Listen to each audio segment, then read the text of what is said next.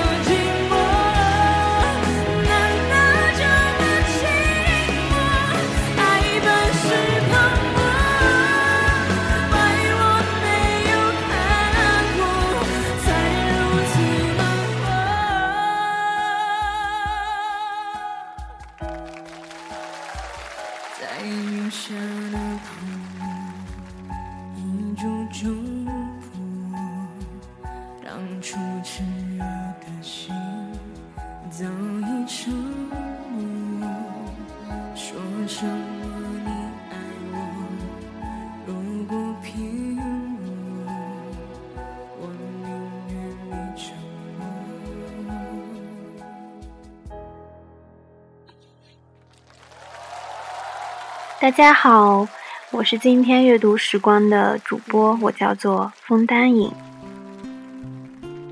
今天我要跟大家讨论的话题是关于希望。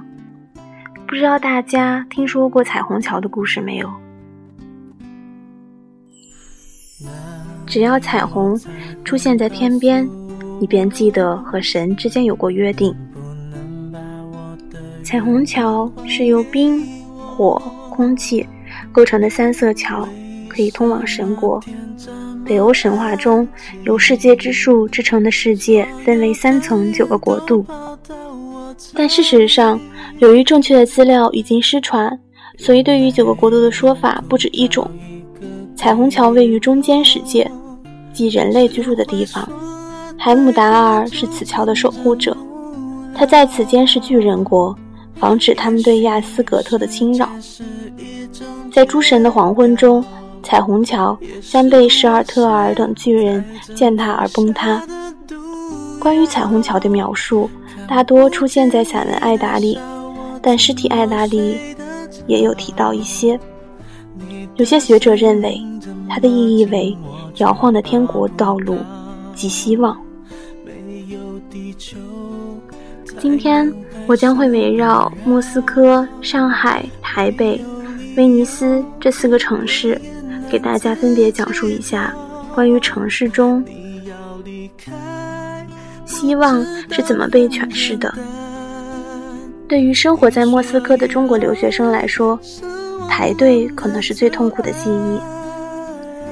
经常一排一整天的队伍，任谁也不会生出好感。但是，在莫斯科待了许多年的一个留学生，竟然从这仿佛无穷无尽的队伍中看出了希望。其实，这样的排队也只是莫斯科众多生活细节的一个缩影。可能有人会问：那希望在哪里？虽然这里工作效率非常的低，但是不得不说，每个队伍都井然有序。当有人要来排队的时候，他们都会问：谁是队伍的最后一名？然后跟最后的那个人说：“我在你后面。”这样即使是效率低，但是你总能看到希望。除此之之外，经常是被队伍堵得水泄不通的过道里，竟然很安静。很少有人喧哗，甚至大声说话。很多人选择看书。受到俄罗斯人的影响，为了在排队的时候不很浪费时间，所以他开始阅读。亦或不阅读，哪怕只是静静的坐着，也会开始思考一些事情。当你能静下来思考的时候，浮躁也就烟消云散了。一个城市的性格，往往可以从生活的细节中探求。对于规则的遵循，对于思考的喜爱，这些由队伍中窥探到的品质，在这个全球都在快速发展的时代尤为珍贵。在一对对人群中，是否还有列兵洞察实质的眼神？是否还有普希金深情婉转的轻吟？是否还有托斯妥耶夫斯基？悲天悯人的目光，不管在何方，只要能找到的时间，静静地坐下思考一些深层次的问题，看上几本有意义的书，那么即使是在漫长的队伍里，也透着希望。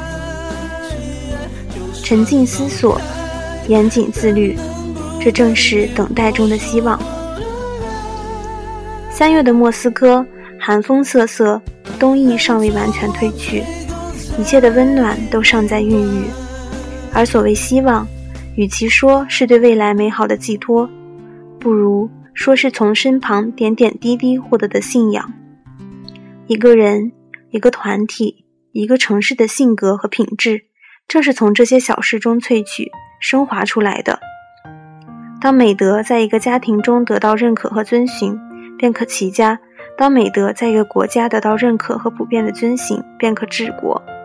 从莫斯科紧迫有序的长队中，我看到了美德和信仰。其实希望无处不在，只是如果只怀着一颗浮躁的心向前飞奔，可能会错过很多。然而，倘若能静下来静心思考，就会发现，处处都有希望的闪光。只是这种希望需要更多的人守护，才能延续下去，变成更加可贵的传统。从莫斯科这种排队的规律中，我们好像可以看到，也好像可以向自己提出一些问题：有多长时间我没有静下心来，默默地捧着一本书在窗边静静地翻阅着？有多久的时间你没有停下来？你没有，你可以停下来脚步，然后去静静思考一些你平常根本没有办法想到的事情。有时候过于匆忙的脚步，并不会让你加快前进，只会让人疲惫。当你累了、倦了的时候，一定要记得停下心身，给自己灵魂上的放松，还有身体上的休息。关于繁华的城市上海，狠狠写的这篇《上海的老房子》，有着不一样的见解。似乎从上海的老房子中，人们可以看到更多的希望。我希望上海的老房子可以多一些，我希望可以回到过去的时光，我希望可以有个人像爷爷那样的爱我，我希望一家几口人住在一起。过去的日子呀，是我渴了喊一声喝水，就有人把水放在我的面前；馋了就能讨到几元钱去买吃的。生气了就会躺在地上撒泼打滚，我的世界就是以我为中心，大家都围着我转，包括我的朋友。我高兴了，不高兴了，就能决定和谁在一起玩，不和谁在一起玩。我觉得这样的生活真温暖，像一层茧把我包围在其中。而上海的老房子，在某种意义上也像一层茧。如今，上海的老房子正在逐渐减少，许多地方拆迁了，修起新的大楼，拓宽了马路。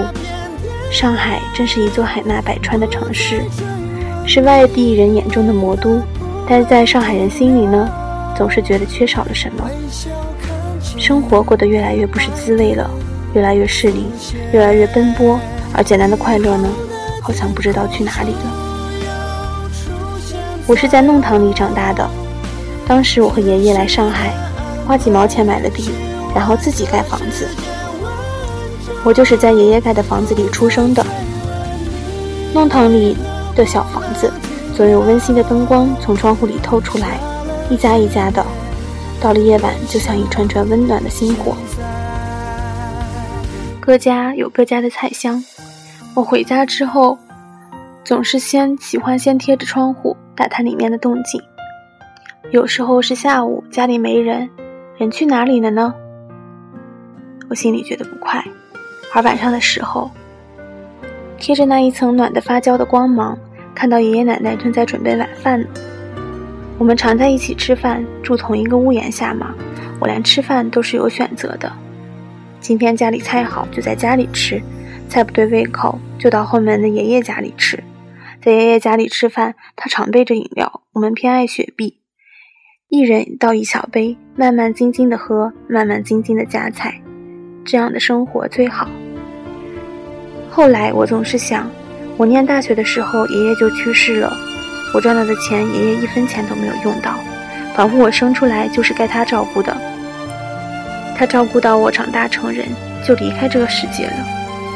但我又想，我最爱的人是爷爷，我们一起度过很多时光，吃过很多饭，走过很多路。爷爷爱我，应该也会觉得心满意足了吧？我们家的老房子在好几年前就拆迁了。有天夜里我回去过，也是我最后一次去看它。它在一片潮湿的夜里变成了废墟，脚下乱石堆得很高，门框变得很矮很窄。进门的那个照坡间小得像个囚笼，它的破败让我感到陌生。二楼地板塌下来，只剩下房梁。我走进去，看到爷爷奶奶的光荣退休证书还留在墙上。那个时候我太稚嫩，像面对措手不及的生活，我不知道该冒出怎样的感情。我又没有在月光下和他说对不起。他看着我长大，我对他来说，就像永远对爷爷来说是一个小孩子。我抛弃了但他。但他一定会原谅我。上海这座城市的变化太快，老房子一处一处的被拆迁。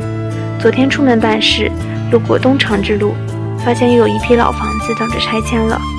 有些已经变成了废墟，还有几栋尚有人住，但就像战战兢兢的老人，平静而又苦涩地等待着他们的命运。与外界的繁华不同，老房子里的岁月是沉寂的。天色渐黑，二楼有灯光亮起来，短短的光线是人间烟火与岁月相交融的味道。我看了很久，心里产生留恋，有一声呜咽不知不觉地冲出喉咙。我想我是太伤感了。离去的时候，看到一面墙上有漂亮的树影，伸手去触摸，正好有风吹动远处的叶子，于是树影便在我的手指间逃窜，像和我玩起了游戏。在这寂静的片刻，我感到开心，仿佛又回到了过去的时光。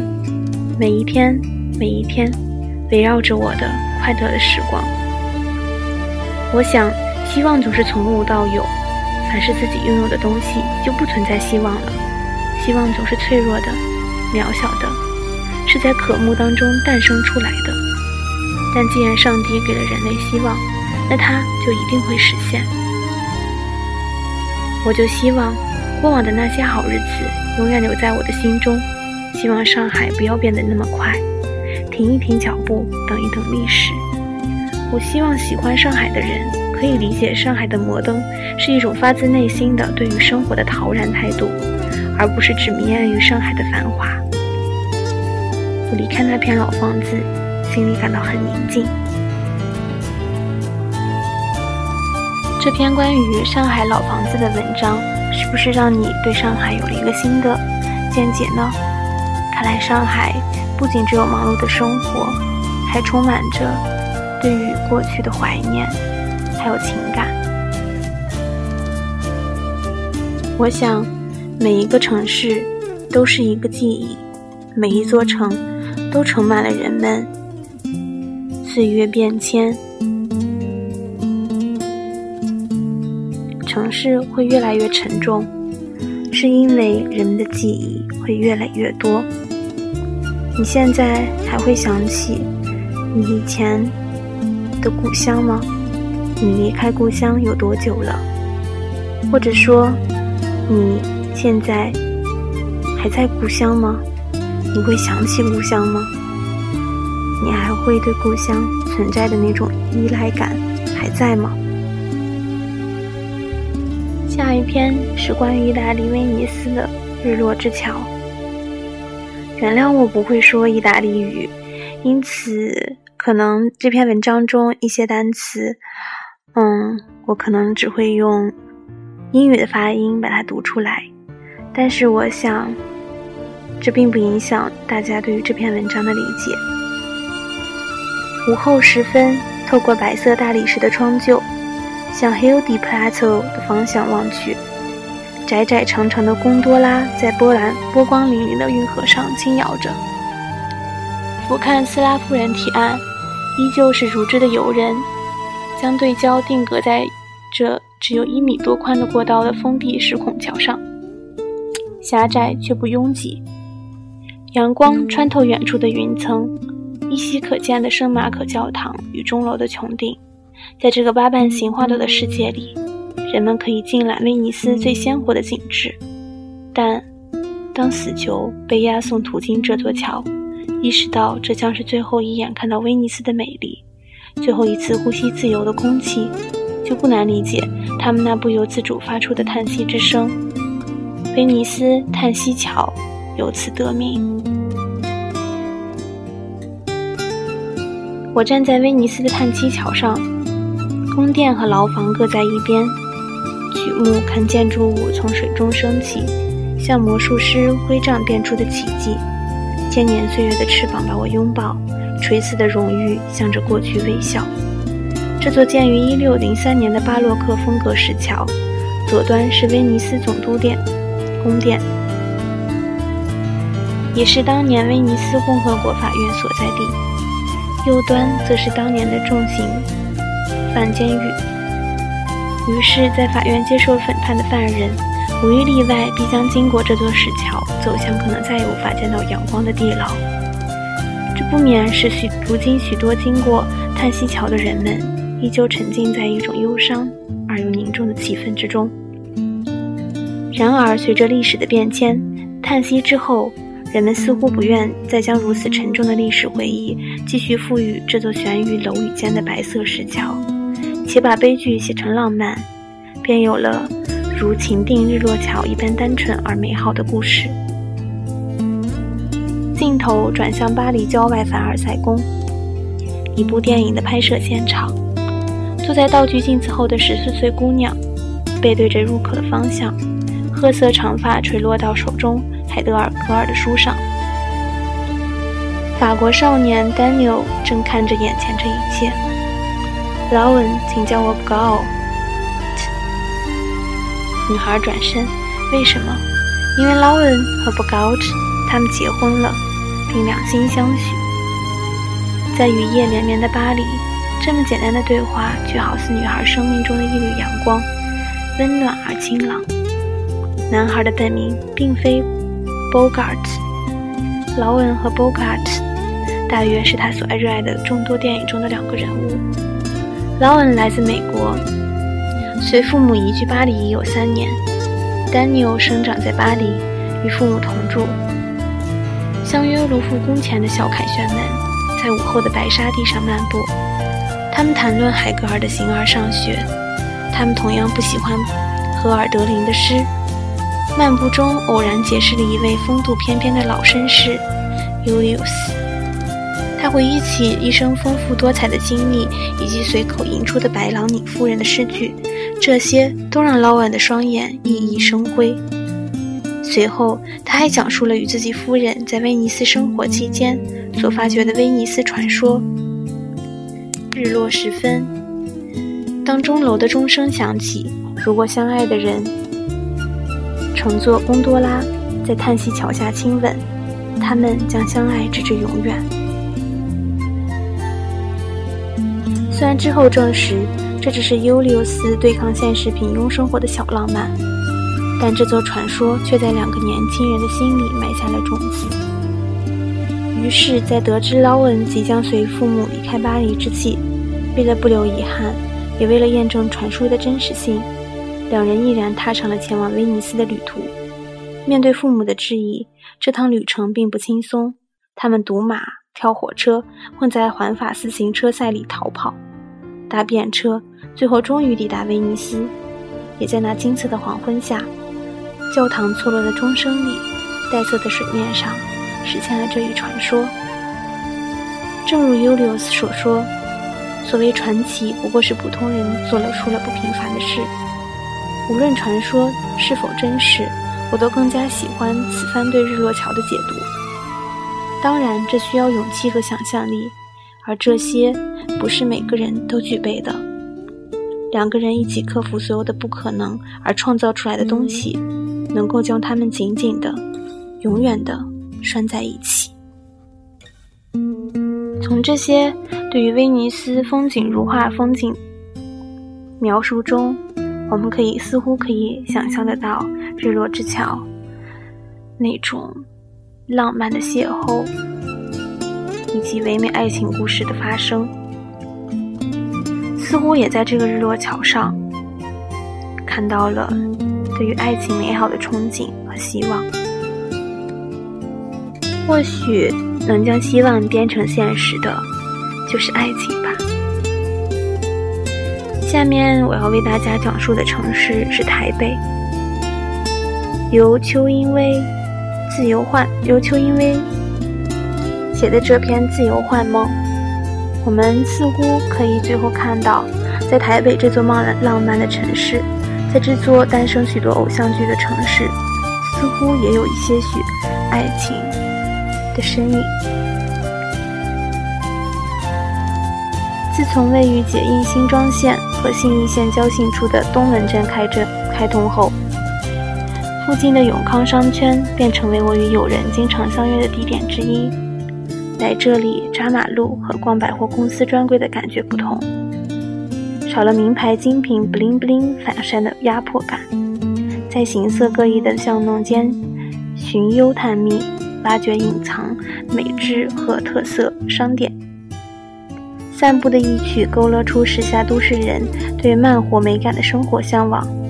虽然我每回来此的目的都是与知性沾不上边的吃喝玩乐。但是那种漫步街道，细细倾听脚踏车擦肩而过的清丽、清脆铃声，抬头仰望分秒不停变换的流光与枝叶细细的闲适感，真叫人几乎相信自己是 City Cafe 广告里切齿清新的桂纶镁。正以不同的角度，在城市探索城市。倘若手里还捧一杯咖啡的话，那就更贴切了。听说这附近有古迹耶。某次坐在永康商圈的日式吃茶店内，朋友突然博学地说：“古迹？”我满嘴抹茶冰激凌，口齿不清道：“好像是日据时期监狱围墙的遗迹。你记得五月天唱的《九号球》吗？据说 MV 拍摄的地点就是在那里哦。”我回忆不起 MV 的具体内容，但脑中自动转播了歌曲的开头。我仿佛听见主唱阿信以叙事般的口吻清唱着。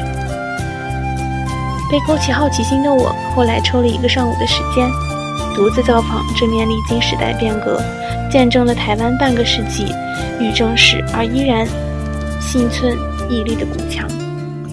北段的围墙遗址，正如朋友说的，就在永康商城附近，距离东门捷运站的三号出口不消五分钟的路程，很容易找。台北监狱围墙的遗址兴建于一九一零年前后，高约四公尺，现为市级二级古迹。成体的石材多半拆自清代光绪年间的台北城墙府，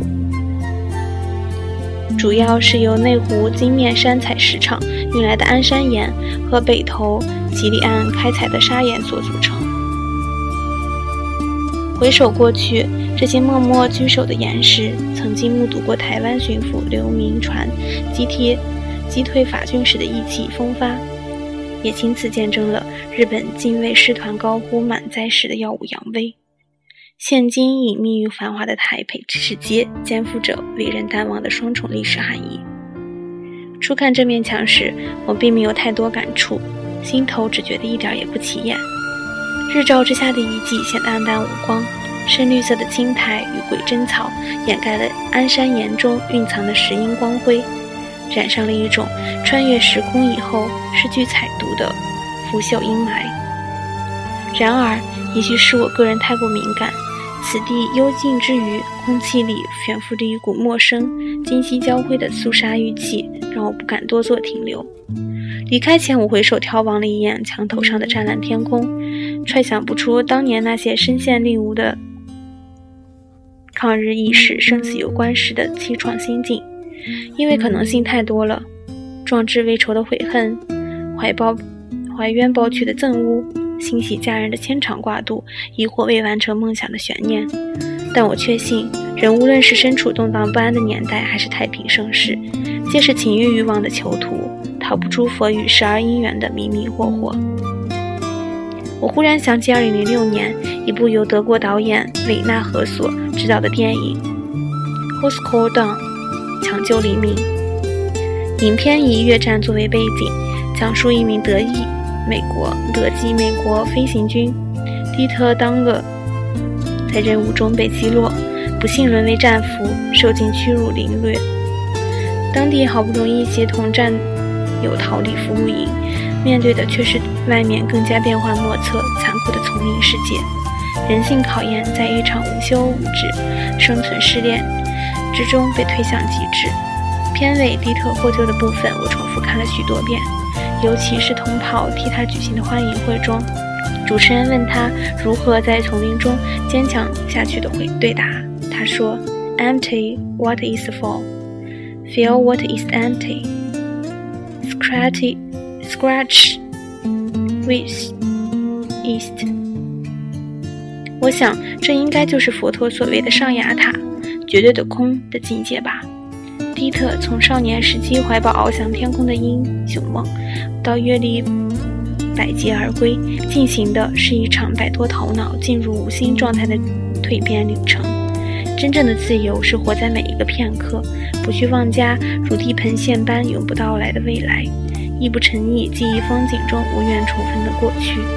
当人们着迷于社会意识倡导的逆流而上、劳劳碌碌、叽叽搅搅，耗费一生寻梦、筑梦、追上梦时，殊不知生命正如白驹白驹过隙，忽然而已。梦中求梦，何劳把握？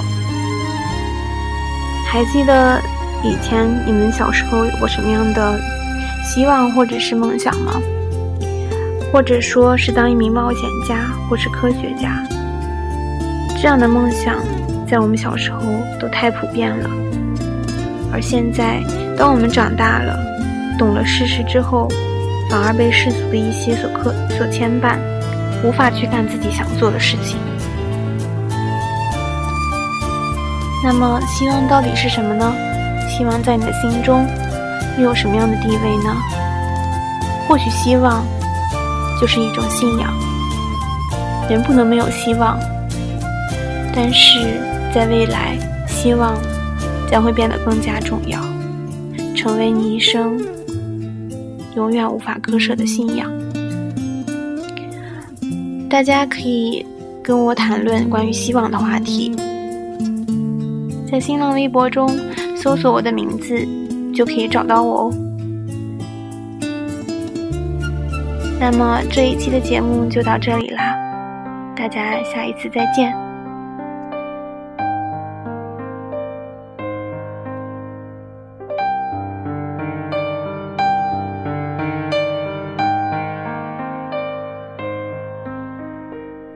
回忆像个说书的人，用充满乡音的口吻，跳过水坑，绕过小村，等相遇的缘分。你用泥巴捏一座城，说将来要娶我进门，转多少身，过几次门。虚掷青春，小小的誓言还不稳，小小的泪水还在撑，稚嫩的唇在说离分，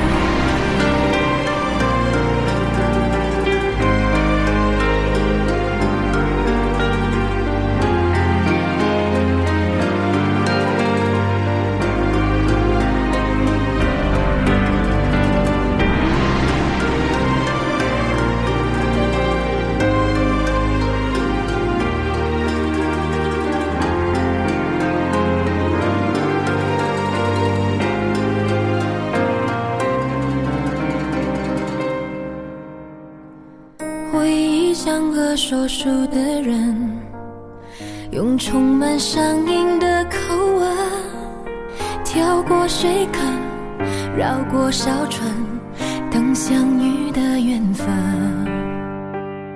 你用泥巴捏一座城，说将来要娶我进门，转多少身，过几次门，虚掷青春。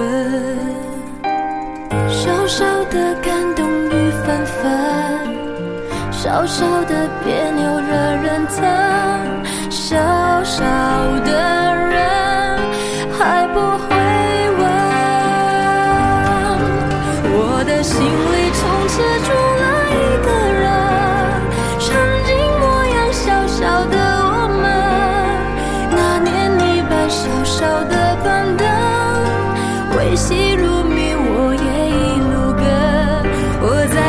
那个故事里的人，你是不能缺少的部分。你在树下小小的打盹，小小的我傻傻的。